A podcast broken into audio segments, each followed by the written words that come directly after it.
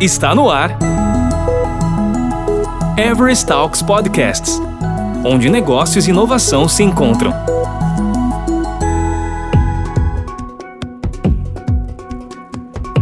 Neste segundo episódio, o tema também é fundamental: como o Agile Coach deve se preparar adequadamente para atender às crescentes exigências das empresas. A conversa continua entre os três Agile Coaches de Everest: Wagner Alencar, Marina Valente e Jaqueline Moura. Vamos ouvir. Olá pessoal, bem-vindos ao Everest Talks Podcast da Everest Brasil. Eu sou Wagner Alencar, Agile Coach, e eu estou aqui com a Jaque e a Maíra para a gente falar um pouquinho da atuação do Agile Coach em 3D, Discovery, Delivery e DevOps, mas agora numa abordagem de como se preparar para esse mercado exigente. E para a gente começar falando aí de uma preparação que está que está muito em foco hoje, né, é, e muito exigente, vou deixar a Maíra começar falando aí um pouquinho de como que a gente se prepara para se tornar um especialista em Discovery. Opa, vamos lá. Nossa, tem várias possibilidades, hein? O mundo hoje está voltado a, a cliente, a produtos, né?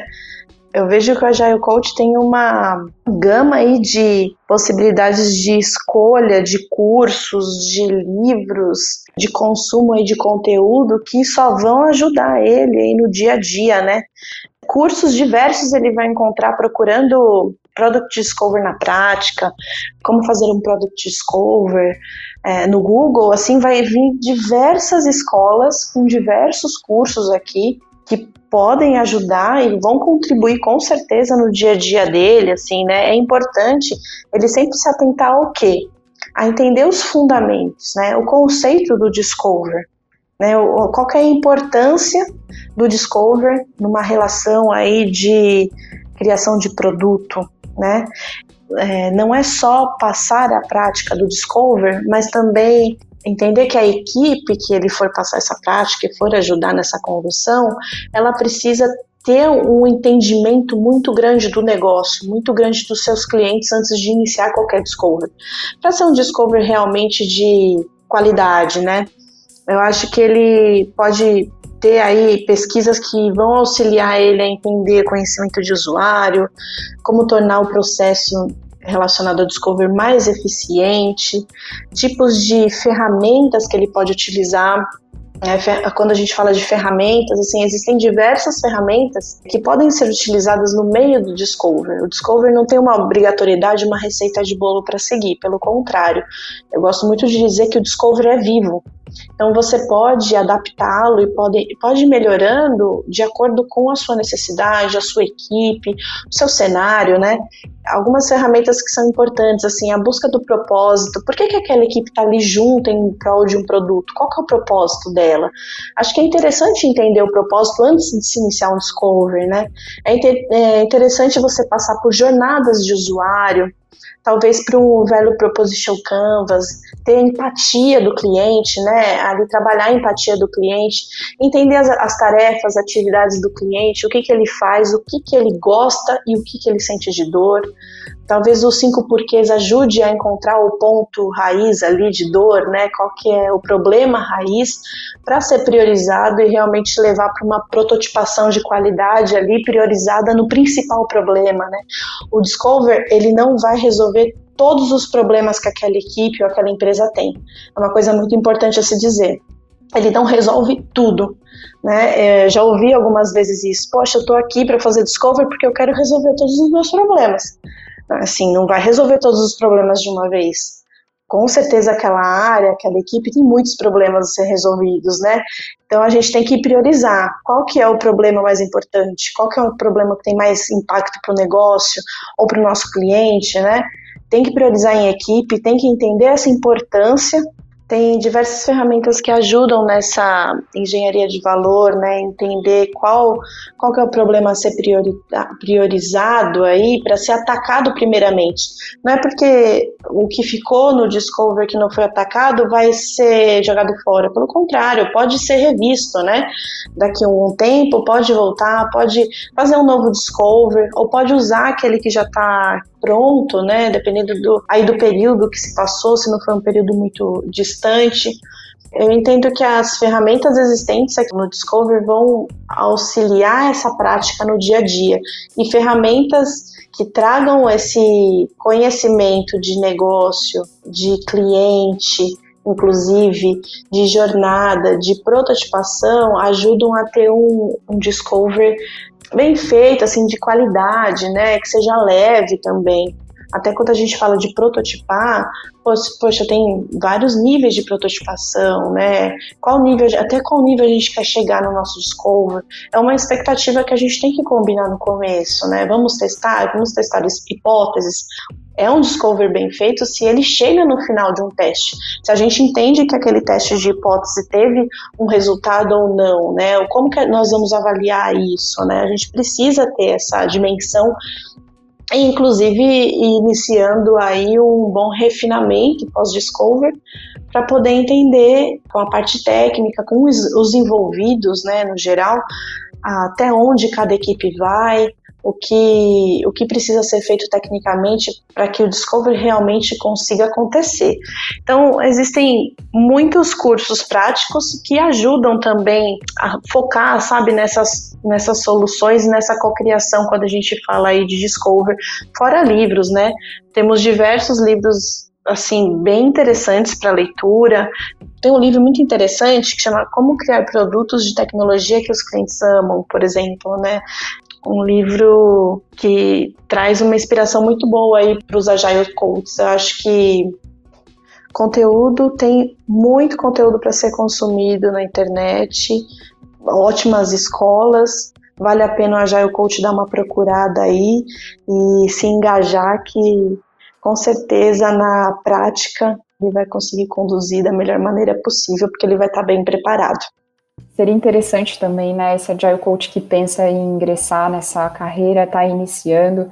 Poxa, se ele puder ter um mentor, ajudaria bastante, né, para dar um, alguns caminhos das pedras aí para ele não sofrer tanto, mas que eu colocaria na, na linha do que você abordou aqui, né, como sugestão de primeiros passos, né, eu gosto bastante de usar como referência o framework de competências de um Agile Coach da Lisa Adkins. Acho que lá pode ser é, pensando aqui também em, num contexto geral, né, não só falando de delivery, mas no geral acho que é interessante porque lá aborda é, diferentes aspectos que realmente um coach precisa trabalhar é, e ter consigo, né, que, que são super importantes. Eu destaco três aqui principais, que é a parte de mentoria, é, um outro é facilitação e por outro é o teaching, né, o education constante ali.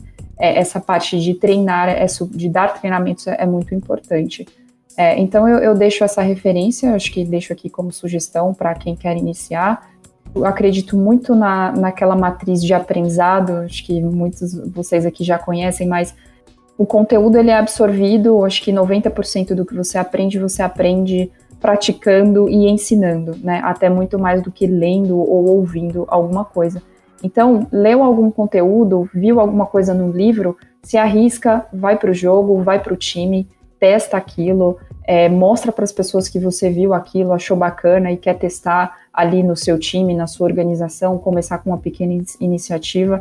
Eu acho que isso fomenta o, o, aprendizado é, super rápido, né? E aí, para encerrar aqui, eu acho que é válido também respirar agilidade, né? Entender primeiramente os princípios, os conceitos, para depois ir em busca dos, dos frameworks, né? Independente de framework é, e isso está de fácil acesso, é só colocar no Google, vocês vão achar uma enxurrada de conteúdos que fala, que aborda os valores, os princípios da agilidade. Eu acho que essa é uma dica mais valorosa que eu posso deixar aqui. E você, Wagner, o que, que você recomenda? É, eu acho que o foco principal para quem quer se tornar um Agile Coach, especialista em DevOps, é ter essa comunicação fácil com a área técnica, com as pessoas ali que produziram essa parte aí do output, né, a saída mesmo do trabalho de discovery, toda a sustentação para que o delivery aconteça, focados no principal acrônimo, né, as, as premissas ali do DevOps, que é o CALMS, né? Então entender que ele é mais do que, do que simples ferramentas, mas uma cultura, né? E entender quais são essas, é, os principais aspectos dessa cultura, que é o Continuous Exploration, o Continuous Delivery, o Continuous é, Integration, né? É muito importante, tá, tá muito baseado em entender o que são cada um deles, qual é o seu papel, como se transformar, como evoluir, né? Quando a gente parte ali para a parte de automação, né, que quando você executa a mesma coisa por mais de uma vez é retrabalho e já vale a pena você se preocupar em automatizar, em criar uma inteligência para que aquilo seja feito de uma forma automatizada e entender quais são as ferramentas, quais são as práticas, ou como você puxar as pessoas para pensar desta maneira, também é importantíssimo. Falar de Lean, eu acho que é, é, chega a ser uma redundância, porque é a base de tudo, é a base para o ágil, também é a base para o DevOps, né? Mas além de falar da filosofia Lean, importante é entender a entrega de valor através de um fluxo enxuto, né? É fazer a entrega não com, com uma grande infraestrutura, mas entregar ali começando pequeno. A Má falou um pouquinho de, de MVP aí no nosso primeiro papo, e é exatamente isso, né? Às vezes a estrutura, a infra, ela não precisa ser grandiosa para você conseguir fazer a entrega, mas ela tem que atender e focar na entrega de valor para o cliente, né? E aí, claro que é, é importantíssimo vocês pensarem também é, em como medir tudo isso, né? O que realmente traz um valor aí tangível e trazer números, trazer indicadores, trazer métricas, principalmente como fator de tomada de decisão. Isso faz muita diferença quando você começa a pensar é, em um modelo que está baseado na mentalidade DevOps, né? E eu acho que não menos importante, mas a última citação é compartilhar informação descentralizar é, aquela informação que antes estava para alguns, deixar ela claro, não só de as informações internas da empresa que devem ser envolvidas pessoas e por último, né, mas não menos importante, é falar do compartilhamento de informações. Deixar essa informação visível né, e, e que ela se torne atingível, tanto internamente para informações que dizem a respeito em definições de produto, em, em, características do negócio, como também explorar o mercado e levar novas visões para o mercado, faz parte de toda um, um, uma mentalidade DevOps, né, de todo um modelo operacional baseado no DevOps, e isso com certeza é um requisito muito importante para que um coach consiga executar o seu trabalho focado realmente em atingir essas expectativas. Claro que estudar essas, esses pontos que eu citei é, faz parte dessa, dessa trilha de aprendizagem, dessa jornada, e isso é gradativo, né? associando experiência, capacitação e principalmente comunicação dentro aí das organizações, trazendo lições aprendidas, né, e como aplicar isso de forma adaptativa a cada cenário que, que a gente vivencia no dia a dia dentro do mercado, dentro da agilidade e evoluir sempre, né? Eu acho que, que a mensagem que eu gostaria de deixar aqui, principalmente, seria essa: evoluir sempre. Wagner, até complementando aí, pegando um gancho do que você falou, essa troca de informação, né, é, de comunicação entre pares, entre equipe, né, trocar o que aconteceu, passar esse sentimento para o outro, né, para o nosso par, isso é muito interessante, né? E aqui na Everest a gente pratica muito isso, né? A gente pode ver como é rico essa troca de conteúdo quando a gente faz um treinamento, quando a gente conversa com os nossos pares, quando a gente promove salas para esses tipos de discussões e capacitações, um vai ajudando o outro, um vai incrementando o assunto e a contribuição com o outro, com o par, traz uma riqueza e um ganho assim muito grande. Realmente a troca de experiência, a comunicação na, na parte da parte prática, né, faz toda a diferença. Então é isso, pessoal. Esse foi a nossa conversa aqui, o nosso Every Talks podcast sobre a atuação do Agile Coach em 3D, Delivery, DevOps e, e Discover, né? e como que você pode se preparar para atuar nesse mercado, né, tão transformado, tão é, modificado, mas moderno, né, que nós estamos vivenciando hoje. É, foi um prazer estar aqui com vocês, participar, é, falar sobre DevOps e, e compartilhar esse papo com a Maíra e a Jaqueline foi fantástico. Vou deixar vocês se despedirem. Muito obrigada, Wagner, Jaque, foi muito legal. Gratidão por essa participação aqui nesse podcast e nos vemos até a próxima. Legal, pessoal, muito bom papo aqui. Aprendi bastante com vocês também. Espero que tenha sido super proveitoso para quem está escutando também. Um beijo para todo mundo. Você ouviu Everest Talks Podcasts, onde negócios e inovação se encontram.